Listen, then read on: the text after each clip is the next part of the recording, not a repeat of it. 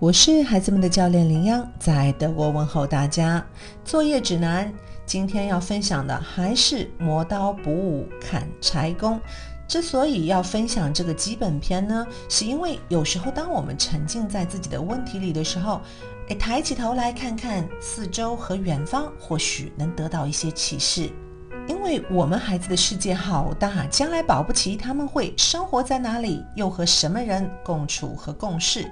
那去年呢，我就因为浓厚的兴趣，研究了好几个国家对孩子的一个教育方式，包括亚洲的日本、韩国、新加坡、印度、伊朗，欧洲的呃芬兰、瑞典、英国、法国、德国，当然还有美国。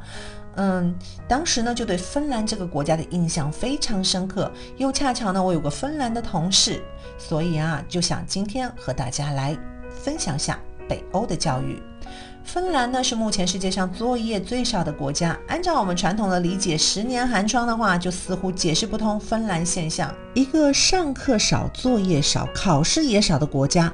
为什么依然能在各种版本的披萨表现研究中持续的取得高分呢？针对披萨测试呢，要做一个信息补充，就是呃，国际学生能力评量计划，它是每三年大规模的举行一项测验，呃，目的呢就在评估十五岁青少年的阅读、数学和科学素养。芬兰的学生呢，成绩均名列前茅。接下来呢，就根据我的了解，并和同事交流的信息里面，列举一些让我印象深刻的来分享。第一点就是，哎，他们七岁才上学哦，比我们普遍的国际规则要晚一年呢。这点瑞典和芬兰是一样的，入学晚。在德国呢，是月龄小的孩子，嗯，父母可以自己决定他是不是要晚一年入学。在中国的话呢，过去有不少家长是为了让孩子不用晚一年上学而提前选择在八月底剖腹产的。那我同时呢，也是一名早期行为反射统合训练师。什么意思呢？就是由于无法自控的一些神经元链接的反射所带来的不成熟的行为，嗯，它受到各种复杂的原因的影响了，而可能被就是被推迟了，没有及时的去做一个发展，从而呢导致了很多的一个肌肉行为啊会制造一些问题，那对他之后的学习行为都会产生非常巨大的一个影响。比如说，一个孩子他没有办法好好坐着啊，或者总是把字母 B 写成 D 啊，这些都有可能是神经反射没有办法很好控制所引起的。那在我过去训练的结果来看的话，很多孩子虽然已经入学了，但是他的自我控制的能力却还没有达到要求。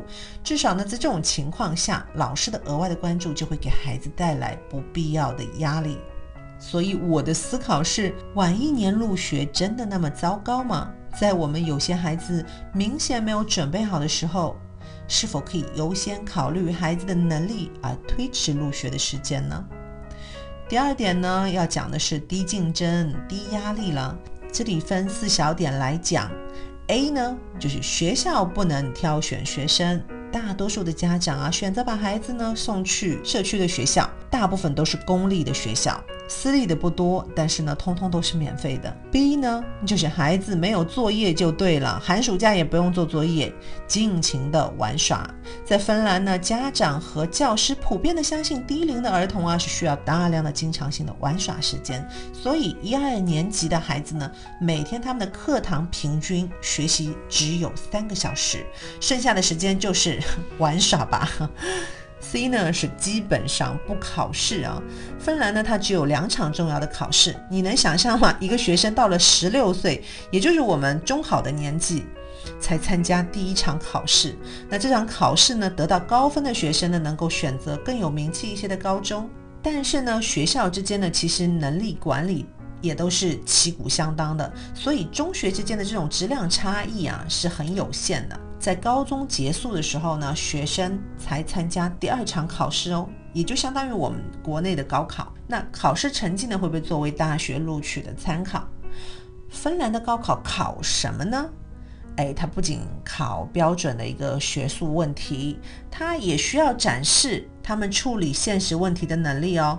比如说，呃，发表对社会性事件的看法，还要讨论政治道德性、毒品。流行音乐等等的话题吧。那至于我们中国的教育系统重视核心学科的做法是完全不同的。最后一点 D，学生的水平很平均哦，也减少了每个阶层孩子的差异化，不把学生落下。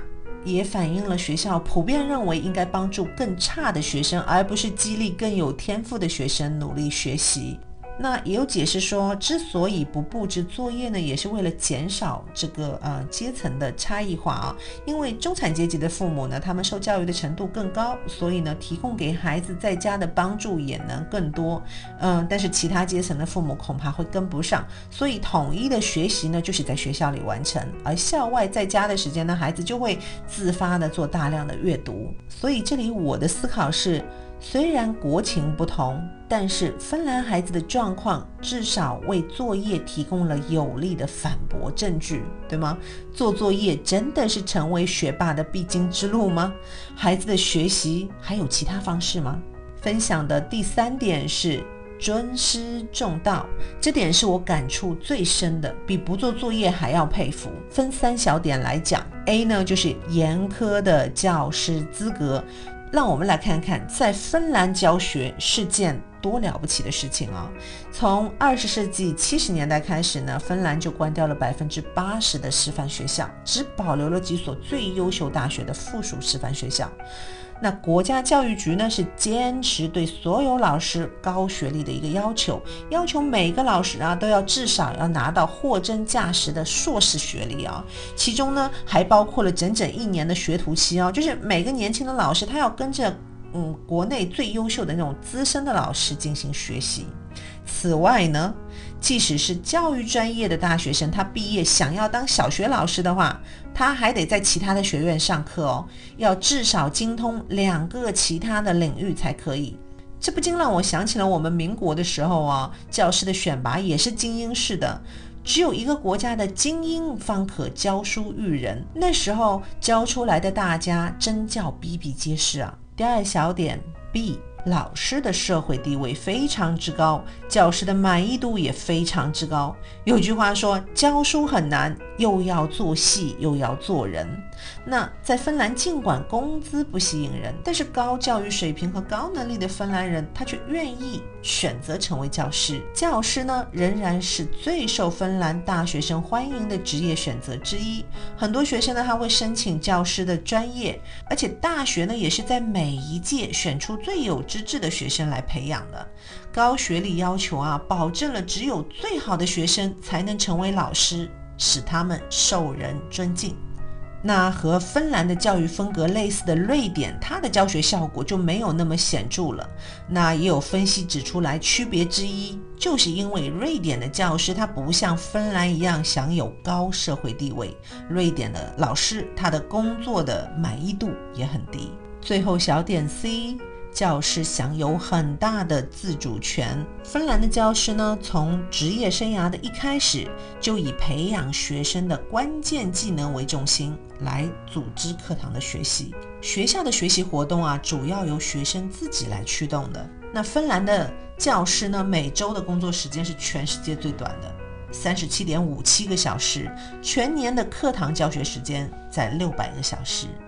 那中国中小学教师每周的工作时间是在五十四个小时左右，从事课堂的工作时间呢，仅仅占了工作时间的百分之二十二，而且全年要批改一点二万本作业。所以这里我的思考是：父母对孩子的教育自不必说，那将成就一个人；但是一位好教师却能成就至少半个完人。对父母，我们经常是希望他们能改变自己来教养孩子。那么，对于教师，是否也需要改变呢？我们一直在学习，学校不允许排名了。可是，整个体制考核下，谁又能做得到不排名呢？我们学习小班制，但是光光减少学生人数，教学策略不变的话，效果又能有多少呢？教育这件事很容易南橘北枳，我们有自己的国情和现状，也的确僧多粥少。但是如果能带着思考做教育，真正去考虑最后的果来种今天的因，会不会更好呢？今日互动。世界上还有那么一群不用做作业和考试的孩子，你有怎么样的想法和感慨吗？如果喜欢我的分享，欢迎点赞转发，谢谢你的宝贵时间。